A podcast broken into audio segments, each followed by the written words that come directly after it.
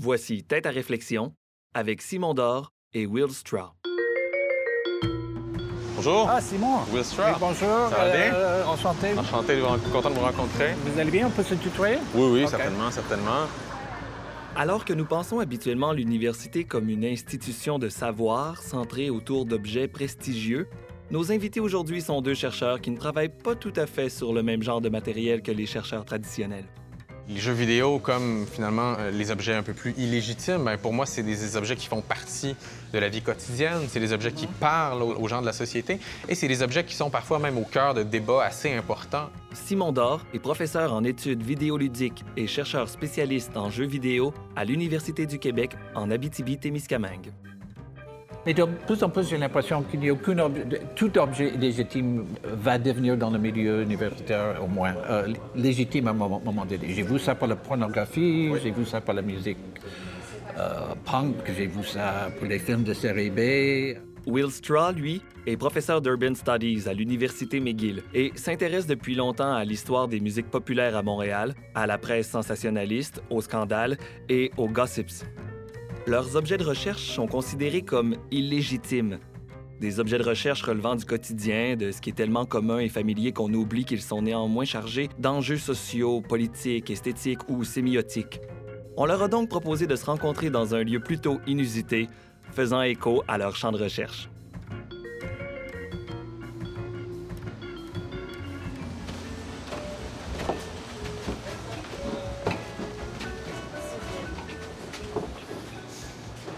Bonjour. Bonjour, bonjour. Ça sent bon, il y a quelque chose. Ah, Ah, c'est un bel endroit. de l'endroit. Il y, a comme un, il y a comme un mélange de magasins, de pâtisseries euh, et de slush. Est-ce que les enfants viennent des fois? Beaucoup. Oui, ah, ouais, ah. Mais j'ai des J'imagine. adultes aussi. J'imagine. c'est ça. les enfants de tous les âges. La licorne est présente. C'est pas la- le seul objet, mais il y a vraiment une thématique licorne que je trouve euh, fascinante, en fait. La Licornerie. Cette nouvelle boutique café située au cœur du plateau Mont-Royal à Montréal est un espace ludique un peu excentrique qui braque ses projecteurs sur l'univers de la licorne, cet animal mythique et légendaire. C'est vraiment un objet à la mode, la licorne, et je pense que en même temps, c'est une tradition. Ça fait quand même longtemps, tu sais, avec les, euh, les pouliches, euh, et puis qu'il y a Oui. encore des, euh, des séries qui continuent. là. Mes, mes enfants trippent sur euh, My Little Pony. Ouais, moi aussi, Donc, euh, bon, voilà. c'est- Non, mais Parce que le monde de la licorne, c'est- pas juste la licorne, c'est pas juste le petit Non, non, jouet, non. bébé. Ça englobe tout ce qui rend content, tout ce qui goûte sucré, tout ce qui est brillant, tout ce qui, est... qui te fait sourire. On met des bulles à l'extérieur. Et ça fait sourire tellement de monde là, sur la rue.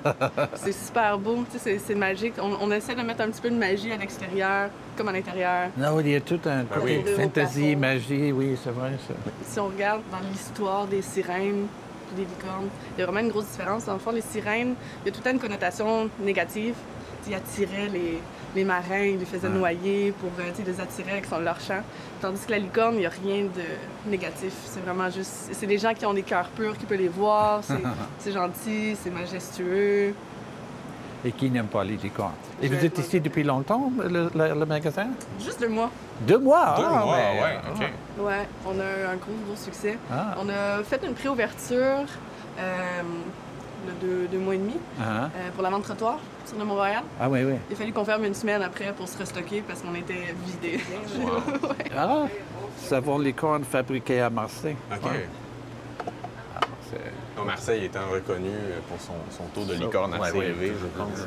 Il n'y a que ça à Marseille. Je sais pas si je commenterais un travail étudiant avec euh, un crayon licorne. Il y a peut-être une- Je, serais- je deviendrais trop gentil, j'ai l'impression. I believe in unicorns, une boîte à lunch. Euh, Absolument. Ou on peut même nous-mêmes se déguiser en licorne grâce à cette ah, passe. mais c'est dommage que c'est un podcast. On Oui, exactement. pu, On euh, ne pourra pas nous voir avec des licornes ouais. en licorne. Et merci beaucoup. Euh, je vais revenir avec euh, tous mes amis. C'est sûr que j'aurai avec mes enfants. On va vous l'économiser. Merci. Je trouve ça intéressant qu'on euh, soit rassemblés comme ça, euh, comme euh, on, a, euh, on a un peu des intérêts pour des objets un peu semblables, des objets, on pourrait dire, comme illégitimes ou un peu qui, qui ont une reconnaissance particulière dans le milieu universitaire. Je sais pas, toi, de ton côté, comment tu vis avec ces objets-là, puis c'est quoi le rapport que tu as par rapport aux objets un peu plus dominants, aux objets plus classiques finalement? De... Mais je ne sais pas si c'est le même cas pour toi, mais quand j'ai commencé, mes objets étaient assez légitimes. Ça veut dire le cinéma, le cinéma classique, le cinéma d'art, mais je me suis tourné de plus en plus vers le, cinéma plus populaire. Puis aussi, je viens des études en journalisme. Je m'intéressais les, grandes questions comme la liberté de la presse. Après, je me suis intéressé aux, exemples les plus bas, disons, des tabloïds et tout ça. J'ai commencé haut, mais au fur et à mesure de vieillir, j'ai descendu dans la, la. Et toi, c'est la même chose pour toi, parce que je pense que tu as commencé un peu en études cinématographiques. Exactement. Euh, j'ai étudié, j'ai fait mon bac en cinéma, donc oui, j'ai étudié des objets un peu classiques. Euh, puis à partir du moment, en fait, je suis parti avec la, théorie du cinéma. C'est vraiment l'aspect qui m'intéressait plus. Puis, puis quand je me suis mis à lire des théoriciens qui réfléchissaient, qui pensaient, qui essayaient de comprendre l'objet, euh, là, il y a quelque chose, qui il y a un déclic qui s'est fait. Donc, il y avait le cinéma, évidemment, mais il y avait beaucoup de gens qui commençaient à s'intéresser aux jeux vidéo et à d'autres formes euh, que le cinéma classique. Donc, à ce moment-là, euh, j'ai comme vu un, peu une opportunité. J'ai constaté qu'il n'y avait rien qui se faisait en jeux vidéo en ce moment, ou, ou, presque. Là. Et, mais au niveau de ton département, les, les, cours que tu vas donner au premier cycle, au deuxième cycle, est-ce que est-ce qu'il y a des contraintes? Est-ce que tu ressens plus de contraintes par rapport aux objets que tu vas aborder avec les étudiants? Mais là encore, non. Non, mais évidemment, on a des cours d'introduction, mais que je ne fais pas depuis quelques années, même si j'en ai fait pendant très longtemps. Mais maintenant, je donne par exemple un cours sur.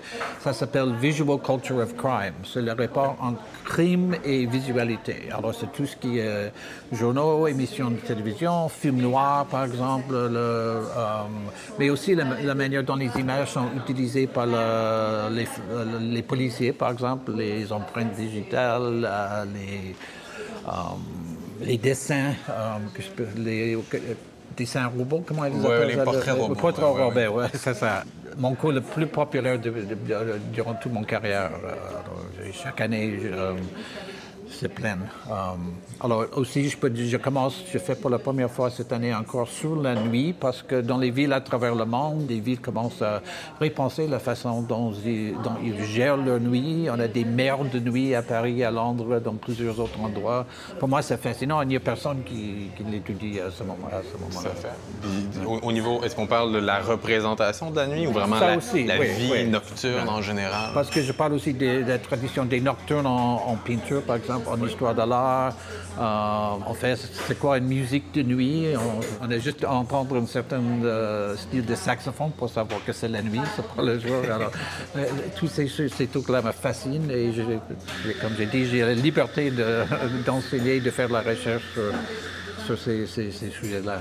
J'ai vu émerger un champ, euh, évidemment des choses qui ont toujours, on étudié des choses qui ont toujours existé, mais on les a nommées.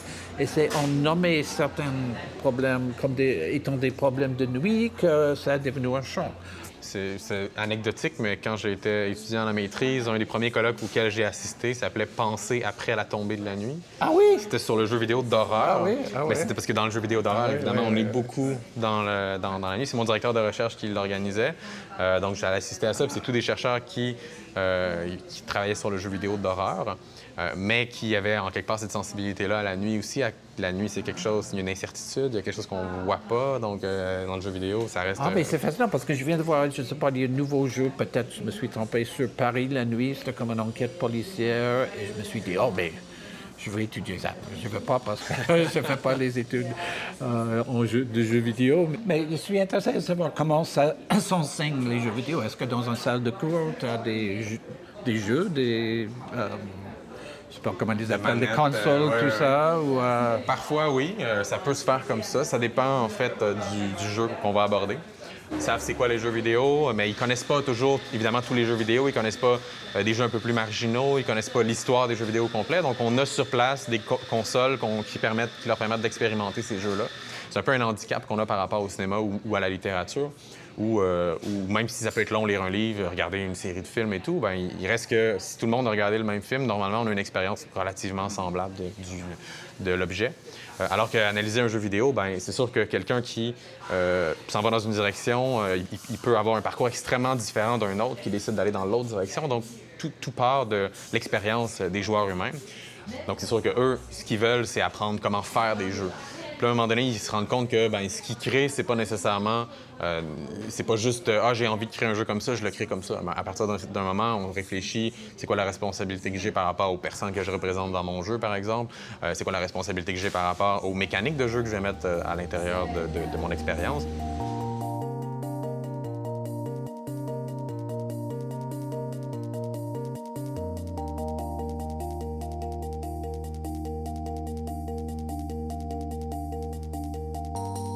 Parce que moi, quand j'ai commencé à travailler sur le, j'appellerais les journaux jaunes, mais la presse à scandale, ou les journaux politiques, je sais jamais comment, les appeler, je sais que jamais comment les décrire quand je rentre dans un bouquiniste pour les chercher, mais j'ai découvert qu'il n'y avait presque rien en anglais, très peu en français, mais au Mexique, par exemple, il y a toute une tradition de recherche très forte sur euh, les journaux populaires consacrés à la criminalité, ce qu'ils appellent en Mexique les notas rojas, les notes rouges rouge, rouge euh, signifiant sang. Euh, euh, et, là, ils sont pris au sérieux parce qu'on y voit toute la représentation des, sentiments populaires, la vie quotidienne des Mexicains, mais aussi on étudie les, photographes qui ont travaillé pour ces journaux, qui sont maintenant dans les musées, tandis qu'au Québec, au Canada anglais, aux États-Unis, ils ne sont pas encore pris au sérieux, les journaux à sensation. Comment on, comment on en vient à. Ben, j'ai commencé mes études en journalisme. Après deux ans, j'en voulais plus euh, parce que le milieu du journalisme, c'est pas facile aujourd'hui euh, après ça, bon, euh, j'ai fait mon, mon, bac à l'Université Carleton à Ottawa, puis je me suis toujours intéressé au cinéma, mais je ne savais pas qu'on pourrait étudier ça. Puis à Carleton, après que j'ai quitté le département de journalisme, ils ont ouvert un programme d'études cinématographiques. Alors j'étais le premier à m'inscrire dans ce programme, le premier à en sortir.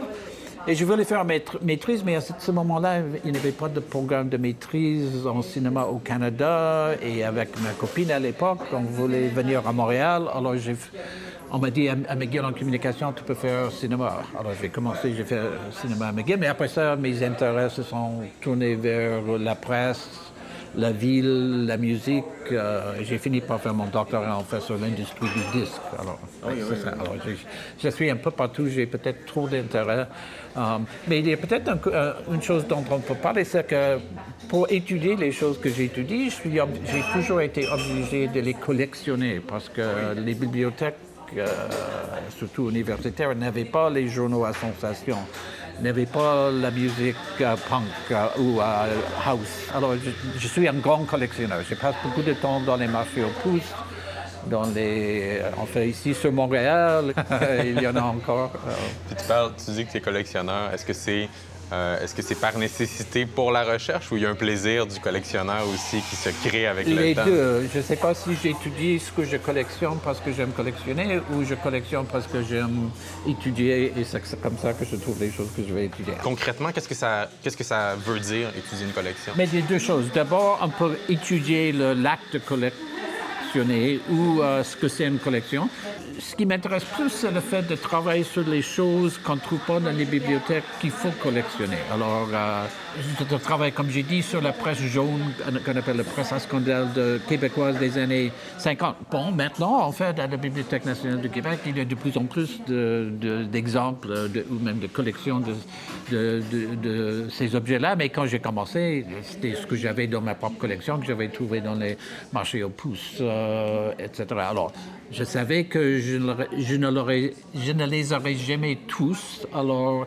je pense que travailler sur ma propre collection, c'est toujours trouver des exemples qui servent presque de parables ou d'hiéroglyphes de, de, la culture qui les entoure. Alors, c'est pour avoir un objet, un exemple, d'ouvrir, essayer de reconstruire tout ce qui était autour, euh, trouver peut-être d'autres exemples, mais tu sais que tu ne vas pas jamais avoir l'exhaustivité, tu ne vas pas jamais, tu vas jamais les avoir tous. Alors, c'est évidemment, comme tous les collectionneurs qui travaillent sur la presse, Les moments les plus fabuleux sont quand euh, bon, le fait des, petits dessins, il écrit des messages, euh, il laisse les traces, les traces en fait de son expérience, de son usage de l'objet.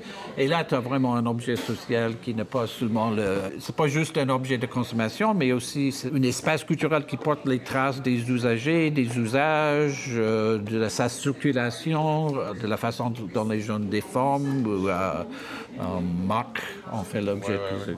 Mais c'est vraiment intéressant parce que euh, moi, mon objet principal, c'est pas tant les jeux eux-mêmes que euh, les, discours produits autour des jeux, les, vidéos YouTube que les gens vont faire, les, expériences en direct qu'ils vont, qui vont jouer avec, les jeux.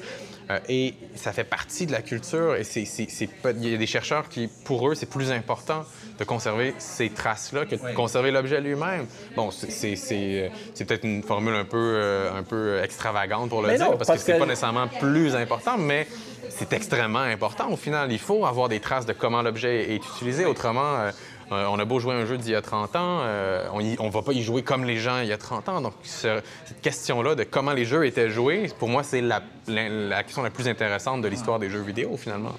Et pour moi, le concept et tous les médias qui m'ont toujours fasciné, c'est la circulation. Parce qu'un objet n'est pas stable. Un objet se déplace, un objet passe à travers différents espaces sociaux. Et c'est ça qui me fascine euh, plus qu'autre chose.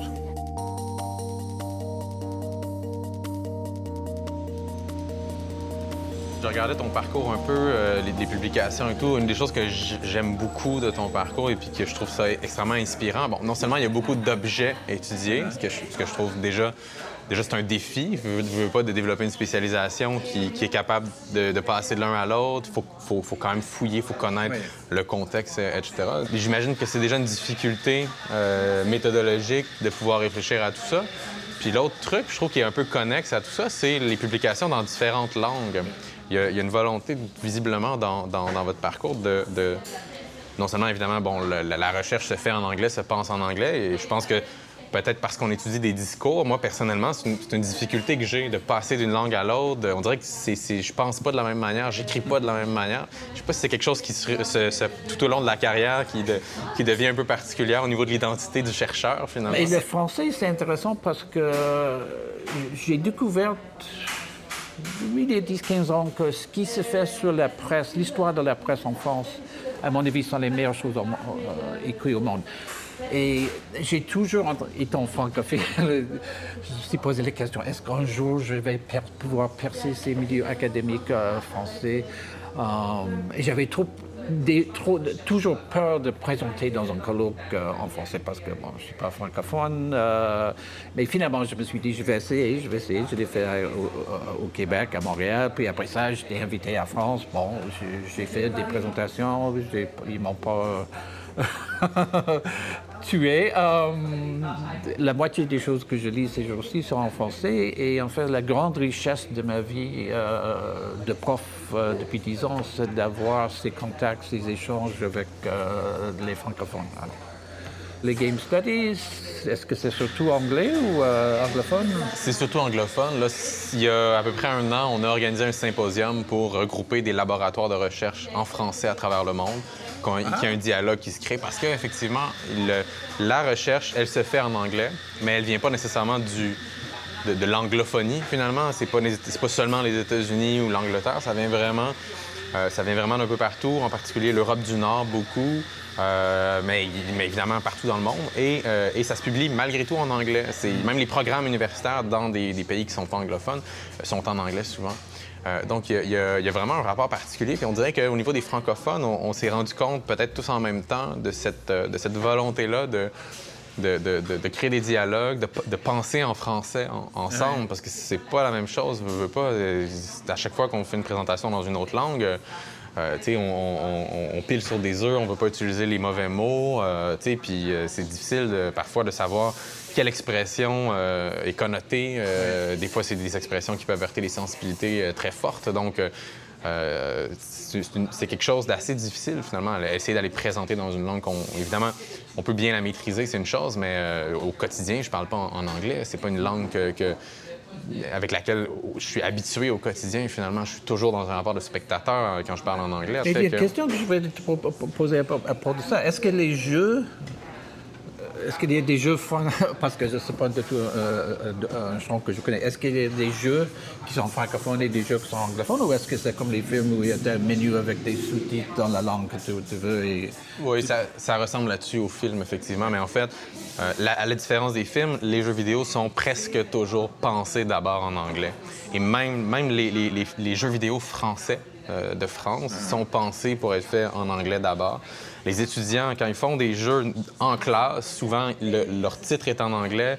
Euh, ils, vont, ils vont parfois créer le jeu lui-même en anglais. Ça crée des fois des, des, tournures de phrases euh, aberrantes, mais ils ont envie de le faire en anglais parce qu'eux, ils, ils, consomment la culture du jeu vidéo en anglais. Et donc, c'est vraiment, il y a des mots, il y a des expressions qui sont très difficiles à traduire. Euh, par exemple, un, élément visuel dans le jeu, en anglais, on va appeler ça un sprite. Et il y a une traduction française qui a été proposée qui était un lutin. Euh, donc, euh, ça, ça, connote quelque chose d'assez particulier. Évidemment, c'est un, cas, c'est un cas absurde un peu, mais il y a d'autres situations euh, où, justement, les, expressions en français que j'utilise, j'essaie de, d'en faire la promotion vis-à-vis des étudiants. Bien, dans, l'industrie, au quotidien, entre eux, sur ce qu'ils consomment en ligne, les plateformes YouTube, Twitch, etc., où ils vont consommer des jeux vidéo, ils vont regarder les autres jouer à des jeux vidéo, bien, tout se fait ou presque en anglais. Moi, je fais des efforts parfois pour essayer de jouer aux jeux en français lorsqu'ils ont été pensés en, particulier dans cette langue-là, des jeux québécois, des jeux français. Mais même les créateurs eux-mêmes les ont pensés en anglais à l'origine, donc ça devient, un peu, ça devient un peu spécial de vouloir jouer dans sa langue, finalement. Non, mais c'est particulier parce que je trouve que euh, les objets, en tout cas, je sais pas si tu as ce rapport-là, mais, mais j'ai l'impression que oui, parce que moi, ce que j'aime étudier beaucoup, c'est pas seulement les jeux eux-mêmes, c'est euh, la culture qui les entoure, comment les gens parlent des jeux, les expressions qu'ils vont employer. Euh, les, euh, les, J'aime beaucoup la stratégie dans les jeux, bien sûr. Donc, quelle stratégie, comment ils la décrivent, comment ils expliquent à quelqu'un d'autre comment jouer. Mais vraiment, dans les années 90, les gens pouvaient passer des années à jouer au même jeu sans racheter des nouveaux jeux parce que les jeux il était, un peu plus difficile que les jeux d'aujourd'hui. Euh, il y avait des défis différents. Euh, il y avait, il y avait beaucoup de choses à faire. Euh, j'ai l'impression qu'il y a, au niveau des habitudes de consommation, il y a quelque chose qui change avec le temps, qu'on est capable, jusqu'à un certain point, d'aller documenter ou d'aller contextualiser, parce qu'on le comprend encore, peut-être, le contexte.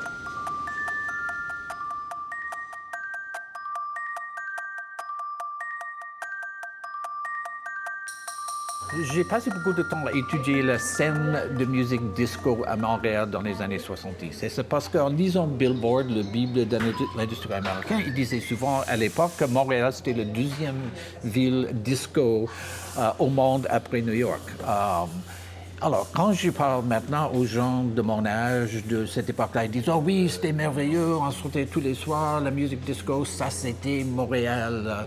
Et je sais, à l'époque, ils détestaient tous les journalistes, tous les intellectuels, euh, tous les punkers, ils détestaient le disco. Et tu peux dire des choses de Nathalie Petrovski dans Le Devoir c'est la musique fasciste, euh, bon, c'est la musique euh, qui va détruire la culture québécoise. c'est particulier.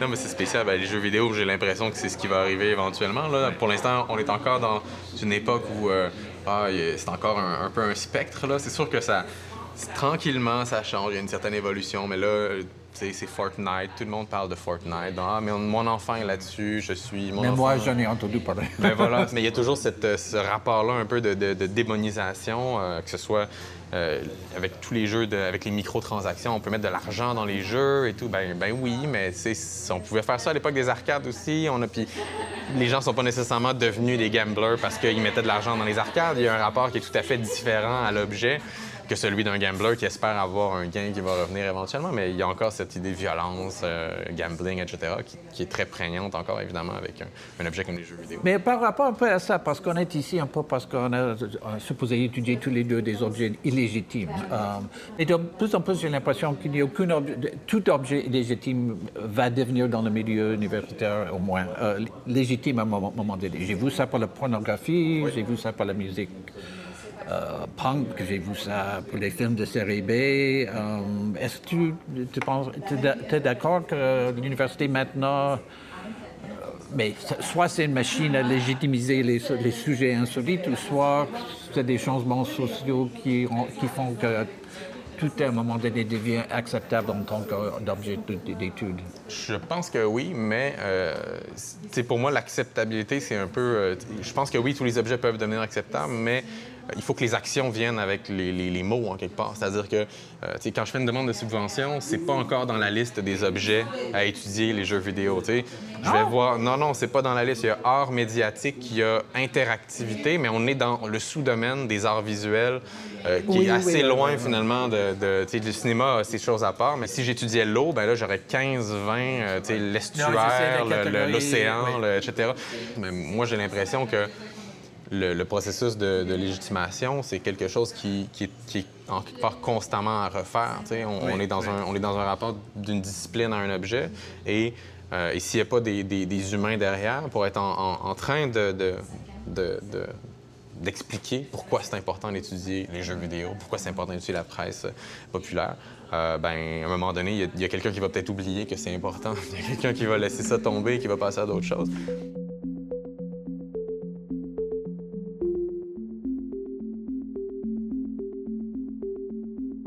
Quand tu parles d'objets de consommation, qui a une vie, qui a un cycle, euh, dans le questionnaire, tu parlais de, l'idée vraiment de déchet culturel. C'est quelque chose qui t'intéresse. Qu'est-ce que ça veut dire? Pourquoi, l'objet est rendu un déchet? Qu'est-ce que ça veut dire? Bien, je me suis intéressé depuis longtemps à la question, par exemple, de où vont tous les disques vinyles quand personne n'en veut. Mais maintenant, ils en veulent, c'est un tout hipster. Mais dans les années 80-90, Évidemment, à Montréal, il y avait des millions de disques vinyles dans les, dans les appartements, dans les sous-sols. Euh, qu'est-ce qu'on fait comme société avec ça? Et à cette époque-là, il y avait des gros magasins, le Fou de disques, euh, l'entrepôt de disques, euh, qui étaient évidemment des lieux de commerce, mais c'était aussi, d'un point de vue, disons, plus anthropologique, une façon pour notre société de se débarrasser de ces, euh, ces objets. Où vont tous les, livres marxistes des années 80, des années 60-70, dont il ne reste aucun désir? Ben, on ne peut pas les brûler parce que brûler les livres, c'est pas bien vous. Euh, alors, on les pousse, on les, on les met euh, on les dans un magasin de charité, puis eux, ils ne savent pas quoi faire, ils donnent à un autre. Alors, il y a toute une circulation de ce qu'on pourrait appeler les déchets culturels, mais c'est pas parce que ce sont des, des objets qui. Euh, c'est quoi, how do you say rot? des, qui. qui qui, sont, qui pourrissent. Là. pourrissent. une ville comme Montréal est pleine de livres, de disques, euh, où le problème, c'est pas qu'ils pourrissent, mais que c'est qu'il n'y a, plus de personne des vœux. On a le même problème, en fait, en jeu vidéo, finalement. En jeu vidéo. Quoi faire avec euh, ce pour lesquels le désir est, mort. Exactement. il, y a plein il y a des bornes d'arcade qu'on ne retrouve plus. Euh, euh, les gens se sont débarrassés des vieilles disquettes euh, qu'ils avaient sur l'ordinateur. Alors, il y avait plein de jeux piratés. pour moi, des jeux piratés, c'est hyper important parce que c'est un mode de consommation de jeux vidéo, souvent qui laisse plus de traces ou dont on veut se débarrasser soi-même de la trace parce qu'on ne veut pas montrer qu'on n'a pas payé pour l'objet. Donc, il y a toute cette idée de collection. Il y a beaucoup de collectionneurs, évidemment, des, des, belles pochettes euh, de jeux, etc. Mais les gens, aujourd'hui, consomment des jeux vidéo piratés sur des sites, des sites de torrent. Euh, ils consomment des émulateurs de jeux vidéo qui sont pas justement, qui, c'est les vieux les jeux qui sont pas physiques, mais des jeux qui sont numériques seulement. Donc, ils ont des collections numériques de jeux auxquels ils ne devraient pas avoir droit normalement, légalement. Euh, mais les jeux aujourd'hui sont consommés comme ça. Donc, moi, ce que je dis souvent à mes étudiants, c'est quand vous créez un jeu, vous, vous êtes en concurrence avec l'histoire des jeux vidéo, finalement. Parce qu'aujourd'hui, vous sortez pas seulement un jeu avec d'autres objets d'actualité, mais il faut que votre jeu soit plus intéressant que le jeu d'il y a 20 ans parce qu'il est accessible gratuitement en ligne et n'importe qui peut y jouer. Et donc, ce, qui était un déchet en quelque part, ben, peut-être devient recyclé dans la culture et continue à exister à travers un héritage que, qui a besoin d'une matérialité qui est très différente de celle qu'il y avait à l'époque, finalement. C'est lui britannique qui a fait des distinctions entre la, détérioration sémiotique et la détérioration physique. Ça veut dire que les gens durent beaucoup plus longtemps qu'ils signifient. Alors, euh, un, vieux, un vieille cassette VHS signifie plus rien, mais en fait, l'objet va, durer encore 200 ans. Alors, nos sociétés sont pleines remplies de ces objets-là. Il n'y a aucune signification, mais en fait, l'aspect physique dur et dur et dur. Exact, exact.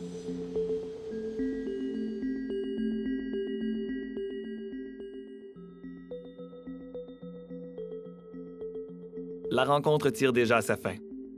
On s'est pas mal éloigné de l'univers de la licorne et des licorneries. Mais comment nos chercheurs conçoivent leur invitation à la boutique café et quel lien voient-ils entre leurs objets de recherche et la licorne? La licorne, je pense que ça a un certain rapport à ce que je disais sur les déchets. Et, euh, parce qu'en fait, ce qu'on voit dans la licorne, c'est un magasin, mais aussi c'est un musée. Euh, en fait, il y a des traces de, tout, plusieurs courants de, la mythologie, mais aussi de la culture populaire, de la culture populaire kitsch d'une certaine époque, les couleurs. En fait, c'est un- c'est une, euh, institution riche qui est riche en, valeurs patrimoniales. Tout à fait. C'est vraiment intéressant parce que je trouve que, tu sais, euh, la licorne, entre guillemets, je trouve, ressemble beaucoup à nos objets dans la mesure où, ils ont- ils- en, en créant ce magasin-là, ils ont décidé de partir d'un objet, de dire, OK, euh, exemple, moi j'étudie les jeux vidéo, puis les gens qui étudient les jeux vidéo peuvent venir de la sociologie, peuvent venir des études des médias, des études du cinéma, euh, du design, euh, de- des arts visuels.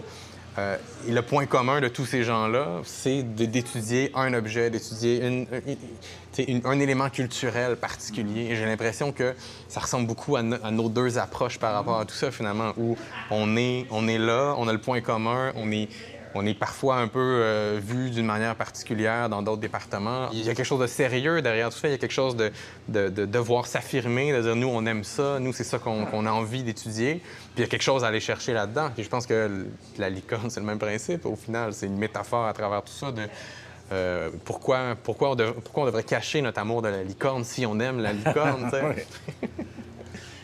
Non, et si on mettait la licorne, le, magasin, dans un musée comme installation, bon, je peux imaginer les choses, les, gens- les choses que les gens écriraient là-dessus, parce que c'est très producteur de, de pensées, d'idées, de, commentaires.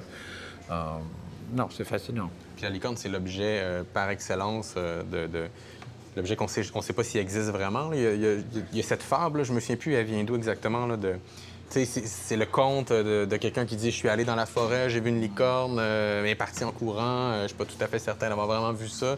Euh, Il y a personne qui l'a vu réellement, la licorne, en quelque part. C'est un objet qu'on s'est construit soi-même, en quelque part, puis qui fait partie de l'imaginaire d'une manière assez forte, finalement. Mais aussi le magasin, pour moi, c'est Montréal, parce qu'on a toujours ces petits lieux secrets, euh, euh, insolites, euh, qui, qui fait en sorte que Montréal reste une ville mystérieuse en quelque sorte. C'est un autre coin, un autre euh, lieu secret euh, caché, euh, mais qui fait partie en fait de ce qui est fantastique à Montréal. C'est pour ça que Montréal, c'est l'objet d'étude parfait, idéal. euh, Et je sais pas si c'est la même chose qui t'arrive, toi, mais en général, quand je vais dans des colloques, les gens sont.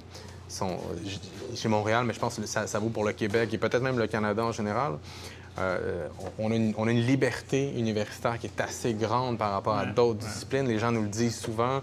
Euh, je pense qu'il y a des, des choses qui n'auraient pas pu être euh, étudiées ailleurs qu'à Montréal. Les jeux vidéo, entre autres, en, en font partie. C'est-à-dire le fait que Montréal soit devenu rapidement un, un- un pôle important au niveau de l'étude des jeux vidéo, ben, c'est pas pour rien. C'est parce que il y, a, il y a- il y a- il y a une liberté académique assez forte. Euh, et ça vaut, à- ça vaut pour l'université, mais ça vaut pour la ville en général. Je pense qu'on on est plus décontracté, on, on- on a moins de complexes, euh, euh, on a un rapport très, très, très, très euh, euh, passionnel, entre guillemets, un, équilibre peut-être entre l'étude des objets et la passion qu'on a pour ces objets-là. Donc, je pense que c'est vraiment intéressant euh, comme, comme symbole. Je suis d'accord à 100% avec ce que tu dis. ouais. On pourrait voter pour euh, la licorne comme étant un- un- une icône culturelle montréalais. Moi, Ok. j'embarquerais. C'était Tête à réflexion avec Simon Dor et Will Straw. Productrice, Sophie Galipo. Productrice exécutive, Nadine Dufour. À la réalisation, Joanne Comte. À la recherche, Émile Bordelot-Pitre et Hélène Lorrain. Au son, Thiago McNichol Casto-Lopez. Montage et mix sonore, Francis Renaud Legault. À la narration, Jérémy Desbiens. Un balado produit par Savoir Média.